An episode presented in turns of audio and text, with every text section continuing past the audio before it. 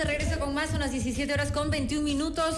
Eh, ay, música, puse música, perdón, pero tenemos en vivo, vamos a estar en vivo, así que vamos a poner un ratito, por favor, no me hable. Ahí está, iba a leer unas mencioncitas, pero bueno, ya nada. Está con nosotros, la recibimos con un fuerte aplauso. La verdad es que la quería tener acá como invitada hace mucho tiempo, pero ya nos, eh, nos acompaña el día de hoy. A Irene Icaza es coach de fertilidad. Eh, la conozco hace, hace mucho tiempo. ¿Cuántos años? Ya muchos años, desde así somos. Sí, desde así hace eso es como muchos 14 años, 15 más o menos. ¿Cómo hemos crecido? Ya, tienes dos hijos. Dos. Dos, y se nos dice el milagrito de que está aquí. Aquí estás. Y a partir de, los problemas que tenía Irene con su fertilidad, vamos a ver qué en realidad es lo que pasaba, porque además no es solo de un lado, es definitivamente hay que también eh, poner en la mente de los hombres de este país y del mundo que ellos tienen eh, una responsabilidad compartida y grande de poder también tener estos problemas de fertilidad. Y no es lo que te dicen los médicos. Cuando tú vas, o sea, el espermatograma es como el segundo examen que te van a hacer no es lo primero. Lo primero es contar tus óvulos y ver si estás bien. Y la primera noticia que te dan, Irene, es ¿cuántos años tienes? Tú dices 35 y te dicen, mm, ya estás Geriátrica. tarde. Claro, claro, ya te dicen tarde. O sea, verás, em, sí, el espermatograma es uno de los primeros exámenes porque es el más fácil, ¿no es cierto? Es súper sencillo y como que te acorta un montón los tiempos de saber si es que algo está pasando ahí, ¿ya? Pero em, dentro de los exámenes depende de tu historial de salud, te pueden mandar varios. Ya el conteo de, óvulos es uno de los más comunes y uno que está muy de moda ahorita entre todas las jovencitas, eh, como que se puso de moda para saber que, ah, sí tengo óvulos o no tengo óvulos y qué tan tarde o no estoy para tener hijos, porque sí hemos retrasado la edad para quedarte embarazada, ¿no es cierto?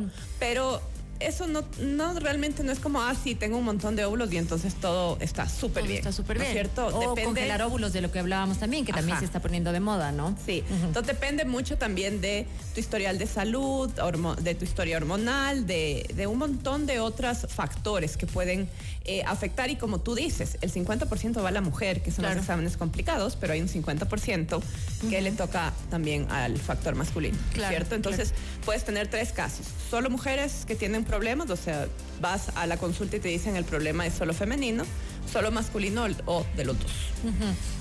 Ahora, los problemas pueden ser varios, pueden ser desde eh, un óvulo que, no se forme bien o que no estés eh, eh, ovulando la cantidad, porque puedes tener muchos óvulos, pero no todos son de buena calidad.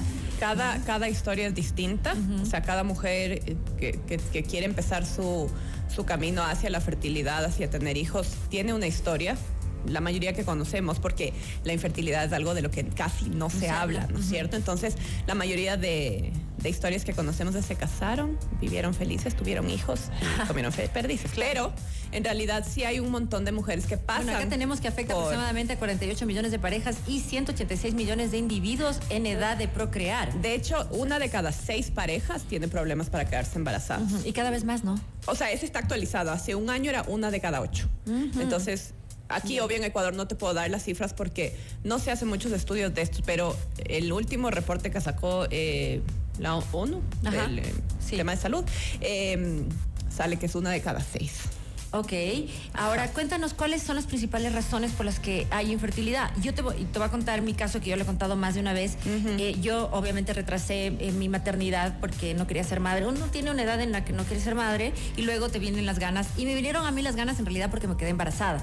Entonces todos éramos muy felices hasta que el, bebé no tenía latidos y entonces se tuvo que hacer un legrado. El legrado estuvo mal hecho y entonces la fertilidad no viene por la cantidad de óvulos, sino porque si estamos hablando que el útero es donde vas a eh, como un nido a tener a tu bebé y no lo sostiene, entonces hay, hay, otro tipo de infertilidad. Es un tema de implantación. Es un tema de implantación, que es un tema diferente, es un tema, puede ser una negligencia médica, le puede pasar a, muchas personas, pero es otro tipo también ya de infertilidad y por eso se habla del vientre subrogado o, se, o de varios tratamientos que se tienen que hacer para preparar el útero. Entonces hay muchos factores, ¿no? Es que es, es un mundo, o sea, es un mundo, puede haber, o sea, por ejemplo, en el factor masculino es que eh, problemas con la calidad y la cantidad de espermatozoides, ¿ya? Que eso es como lo más sencillo en el lado masculino. En el factor femenino, por ejemplo, mi caso, ¿te acuerdas que nos encontrábamos en la clínica de fertilidad? Claro. Compañeritas. Eh, ahí otra vez. Ajá. ajá. Eh, mi caso era, por ejemplo, yo tengo síndrome de ovarios poliquísticos y resistencia a la insulina. Entonces, ¿qué pasaba? Yo, a mí me llegaba la regla, pero yo no ovulaba. Yo los tenía guardados ahí, ¿no es cierto? Entonces, no ovulaba y nunca iba a pasar nada. ¿Ya? Eh, pero ¿cómo te, das cuenta? Empiezas a querer ser mamá y no, Nosotros no, con, funciona. con mi marido tratamos tres años hasta decir como, aquí pasa algo, ¿no? O sea, nos fuimos a la luna de miel, nos olvidamos los preservativos, yo no tomaba pastillas anticonceptivas y fue como, ya, bueno, ni modo, ya. Pasar? Claro. No pasó nada. Y fue como, bueno, ya nos salvamos, sigamos eh, con las bases. Tú y yo eh, vamos a hacer una planificación familiar súper consciente y después del año vamos a intentarlo, ¿no es cierto? Y fui al ginecólogo y fue como, oye, ya me quiero preparar.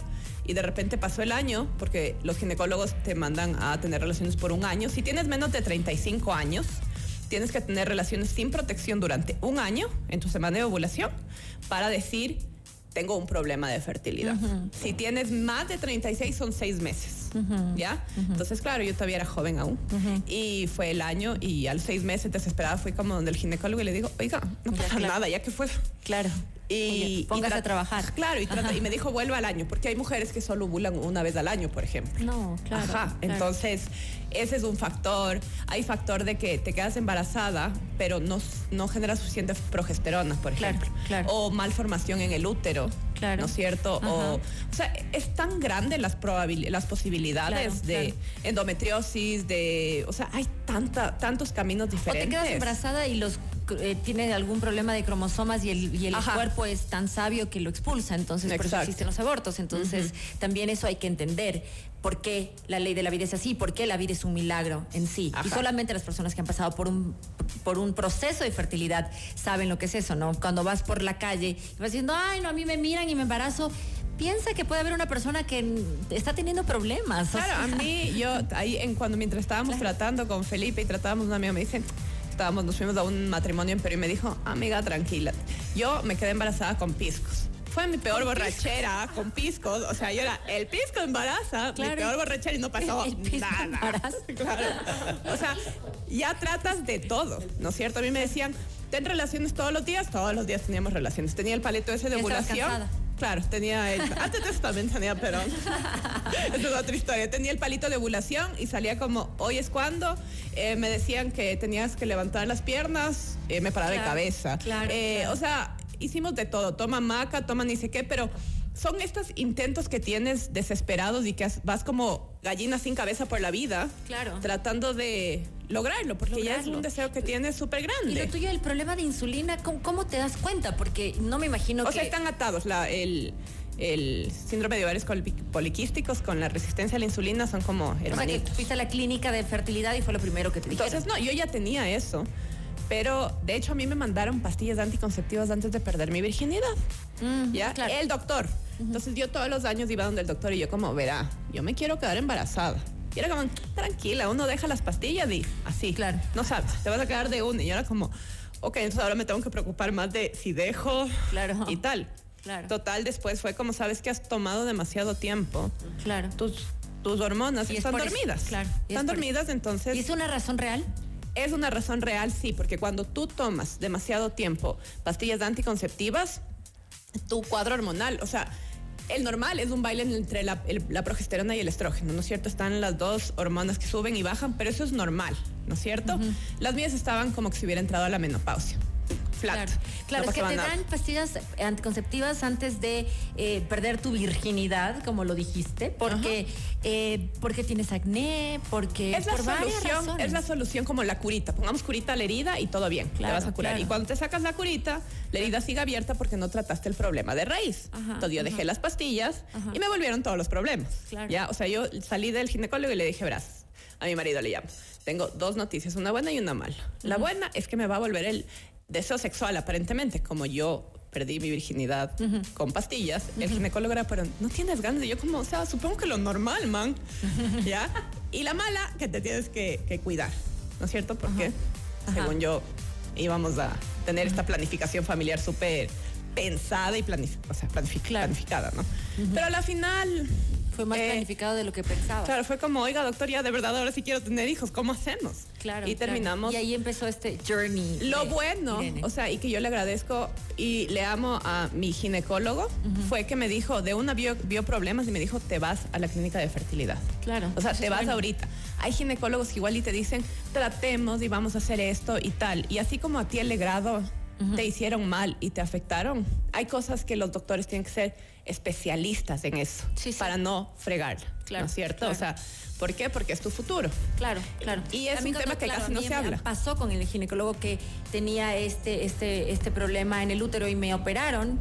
Y cuando yo fui donde la clínica de fertilidad me dijeron, tú tenías que haber venido unos cuatro años antes porque ya había un problema y ya teníamos que empezar con esto, no a ver si es que tu útero se recupera y tal. Y aún así fueron cinco años de no solamente un proceso costoso, que lo es, pero es, es doloroso, ¿no? Es un proceso en donde la pareja también eh, sufre muchísimo porque hay horarios, es desgastante, es eh, emotivamente es una, es una montaña rusa, hay muchos, eh, además es mucho tu estado de ánimo, tus ovulas después de tener una medicación que es sumamente cara, probablemente ese mes no ovules cuando te ha costado 3 mil dólares la, la, la medicación, entonces es como que te vas a hacer el examen, no ovulaste nada y era como los 3 mil dólares, ¿dónde están? Y hormona supera neurona, era como están en el manicomio que me voy a ir más o Claro, menos, porque estoy a punto de perder la cabeza. Claro, exactamente. Entonces yo siempre les recomiendo a las personas que si quieren entrar en este proceso de fertilidad, primero en pareja, si lo quieren hacer, que la pareja esté sólida, estén de acuerdo en hacerlo y que sepan que no es un proceso ni, ni, ni, ni súper complicado, pero tampoco es, es de la noche a la mañana y puede, así como te dice el médico, costarte tanto, te puede costar mucho más porque cada caso es diferente, ¿no es cierto? Sí, o sea, depende de cuánto tiempo estás en el tratamiento. Yo, yo pasé por cinco tratamientos. El primero que fue la hiperestimulación ovárica, que es para extraer los, los óvulos, sí. y después cuatro tratamientos de fertilidad. El primero que fue por el que yo tuve a mi primera hija, entonces eh, que le mando un beso porque estaba escuchando. Ella tiene cinco años y, y justamente me quedé embarazada de una y fue como, esto es facilito, pues, o sea, tanta cosa, me quedé, gracias a Dios, embarazada a la primera, ¿ya? Entonces, al segundo, ya cuando cumplió un año, fue como, ya vamos por el segundo. Al segundo, yo entré como súper confiada, porque esto es facilito, me quedé embarazada y perdí. Claro. Y fue como, ya, esto no está tan chévere, ¿no es cierto? Y volví a un tercero y volví a perder. Y fue como, ya no quiero saber más de esto. O sea, el médico nos decía que, que es verdad que mientras más eh, tratamientos seguidos haces, más probabilidades hay de quedarte embarazada. Sin embargo, también hay un factor emocional, como tú dices. Entonces, para mí fue como... eh, Claro. Si hago un tercero y no quedo embarazada, intername en el manicomio, ya Claro. porque estoy ahí de, de una depresión masiva, no paraba de llorar. A mí me tocaban y me decían, ¿cómo estás? Y yo, estoy bien. Las O sea, hormonas. Ajá, solo, solo lloraba, solo lloraba, era, era horrible. Es que son como no sé cuántos embarazos. Toda la vez, todas las veces que te preparan para la ovulación y luego la implantación, hazte cuenta que todas esas veces estás embarazado. Estás embarazada, estás ilusionada, te Estás haces... todas esas veces, entonces Ajá. es muy fuerte. Ahora, ¿por qué entraste tú a, a ser coach de fertilidad? ¿Qué es lo que quieres tú decirle a las, Justamente a las mujeres? después de esa tercera vez, em, yo estaba súper mal y una amiga española de mi mamá le dijo como, pero no entiendo, ¿cómo? Está sola en esto. Está, o sea, ¿qué pasa? En otros países, como yo digo, en países civilizados, cuando tú pasas por un proceso tan fuerte emocionalmente, Tienes un grupo de apoyo. tienes un, un- un grupo de apoyo, tienes un equipo que te acompaña, ¿ya? Pero no es una psicóloga que, que tú vas y la psicóloga te dice, bueno, veamos el pasado y tu relación con tu madre o con tu padre es la que afectó Claro, tu claro. probabilidad de quedarte embarazado. Claro. Ya que sí me han dicho, por eso. Claro, claro. No era hacer- eso, ¿me entiendes? O sea, yo pasado. quiero ver- Dejalos, tu pasado, déjalo. Claro, ya. quiero ver del presente hacia adelante qué podemos hacer y cómo poder ayudar a otras mujeres para Ajá. que no pasen por lo que yo pasé. Ajá, ¿ya? ajá. Porque a la final sí, hay un factor de 50-50, pero ya una vez que están los embriones congelados, todo cae en la mujer. Tú te tienes que cuidar. Tú tienes que, que tener ese cambio de hábitos, de, de costumbres y todo. Tu pareja te tiene que apoyar. Pero la que pasa por el cambio ¿Y hormonal cuáles y son por estos tanto, cambios de los que estás hablando? entonces, ahí fue que me metí a Ajá. hacerme coach y que me animé a mi cuarto y último embrión que estaba en el hotel de huevitos, donde el doctor, ¿no es cierto? Ajá. Porque todos los años era, pagamos otro año y yo, sí, sí, ya. Pero yo ya había contemplado la idea de quedarme con una sola hija. Claro. Porque pasar por esto ya era como, Sí. tengo pereza, miedo, tal. Sí, sí. Entonces ahí me metí, hice este curso y fui, como digo, mi primera paciente. Me metí como conejillo de indias. Y empecé a hacer todos los cambios que son, verás, se tiene que trabajar la fertilidad, no es solo como anda donde el médico y mira si estás todo bien. Hay que hacer cambios en todo. O sea, cuidarte en tu alimentación para eh, incrementar la calidad de los óvulos y también las probabilidades de implantación, ¿ya? Porque si tu cuerpo está muy inflamado, como igual te estás metiendo un montón de hormonas, si está muy inflamado, no, no, no se implanta bien, no se, implanta correctamente. Entonces, o pierdes más adelante o no- simplemente no te quedaste embarazada y ahí se fueron tus 3 mil dólares por el, por el excusado. Claro, pero eso no te dice el médico. No. Claro. Es que sabes qué pasa, cada uno es distinto, ¿ya? Pero sí hay un montón de estudios que te dicen que si bajas la inflamación, así como en el cáncer, que hay que bajar la inflamación, aquí también, si bajas la inflamación en tu cuerpo, las probabilidades de quedarte embarazada se disparan, ¿ya? Y también quitarle la presión social, porque muchas personas eh, eh, están queriendo ser padres por la presión social de cuándo tienes un hijo, cuándo tienes el segundo, cuándo tienes el tercero, y esto tiene que ser muy sensato, porque ser padres, Sí. como lo dijimos ahora en nuestro programa, en nuestro hora anterior, con el ministro subrogante hablábamos de que la adopción, que para la gente Ajá. es muy complicado, pues hay que pensar que es para toda la vida, ¿no? y No es- sabes, y sabes que es una pregunta tan personal y tan difícil a veces. Las mujeres no es que andan preguntando, hola, tengo infertilidad, no puedo tener hijos, no me preguntes. ¿No, No es me cierto? preguntes, claro. O sea, yo tenía señoras que era como, qué hija, ¿y para cuándo el segundo? Claro. Como, loco, ¿de verdad? Claro. O, ¿y qué fue? ¿Cuatro años casada? ¿Cuándo tienen hijos? Claro. Como yo soy medio irreverente como mi amiga Carol acá, yo no tenía problemas y decía, es que no cuaja. Claro. Eh, eh, tal. Después fue como, es que tengo infertilidad. E igual te decían como, eh, No saben era cómo. como, señor, usted me está haciendo sentir incómoda a mí, no al revés. Claro. O sea, sí, yo lo estoy haciendo sentir incómodo, pero porque estamos haciendo una pregunta de algo que es muy difícil ahora. Entonces, eso fue una de las razones que me llevó a mí, como normalizar esto. Porque eso a ti, a mí y a todas las mujeres y parejas que están con problemas no las hace menos. Claro. ¿No es cierto? O sea, Mujeres, simplemente te hace más fuerte, en realidad.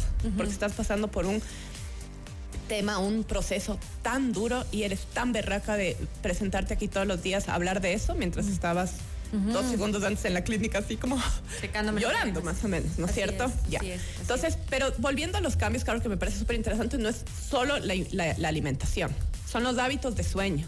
Son el acceso a pantallas que tienes que dejar para que te baje también el cortisol, que eso te afecta un montón. Es el ejercicio que haces. O sea, disciplina. ¿ya? O sea, tampoco es los extremos, como que conversábamos. ¿Te acuerdas que tú me decías, eh, por ejemplo, el fasting? El fasting es pésimo para las mujeres en edad reproductiva. Pésimo porque sube, tú estás viviendo en adrenalina. Y cuando tienes demasiadas hormonas y demasiado cortisol, se fue Claro, todo claro. a la ñoña. ¿ya? Ajá, ujú. Entonces, eh, tampoco te ayuda eso. ¿Ya? Eso como en la parte mental. Luego tienes la parte eh, física, perdón. Luego tienes la parte mental y emocional. ¿No es cierto? Los pensamientos. Yo te- he trabajado con chicas que era como, tal vez yo no puedo tener hijos porque voy a ser una pésima mamá. Claro. Entonces, como, not really. O sea, Claro. yo me considero una madre excelente para mis dos hijos. Claro.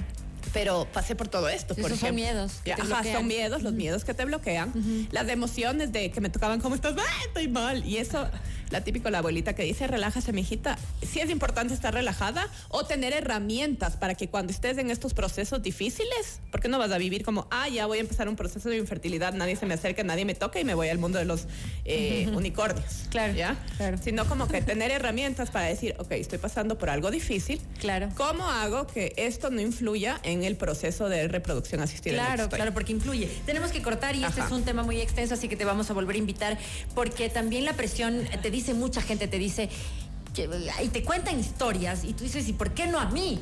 ¿No? Ajá. Porque te cuentan historias y dices, verás, el rato que soltó, se embarazó. ¿Qué Yo solté, ¿qué? Estuviste, que soltar. estuviste en mil procesos, pero yo conozco gente que se Claro. quedó embarazada después de... De los mil procesos. De los mil procesos. Entonces ya no te preocupes. Claro. El doctor en el que estás también ha hablado y es pésimo. Y es como, Claro, ya y es están que ahí mis huevos, cállate.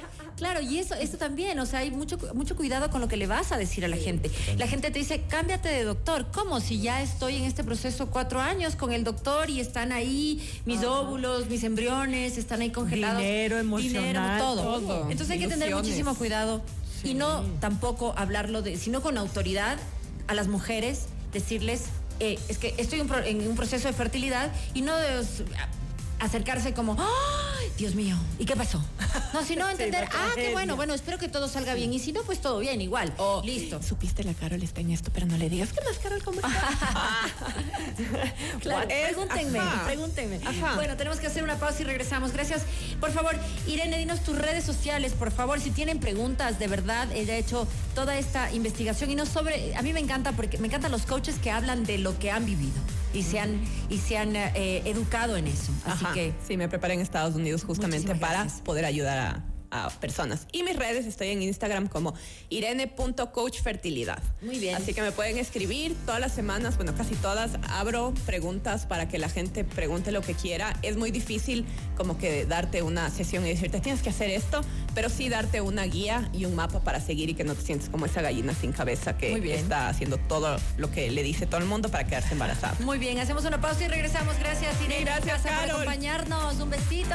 Vamos a colgar esta entrevista, obviamente, ya está en nuestro canal de YouTube y la vamos a poner en nuestras redes sociales para que tú la compartas con alguien que puede necesitar esta información. Ya volvemos.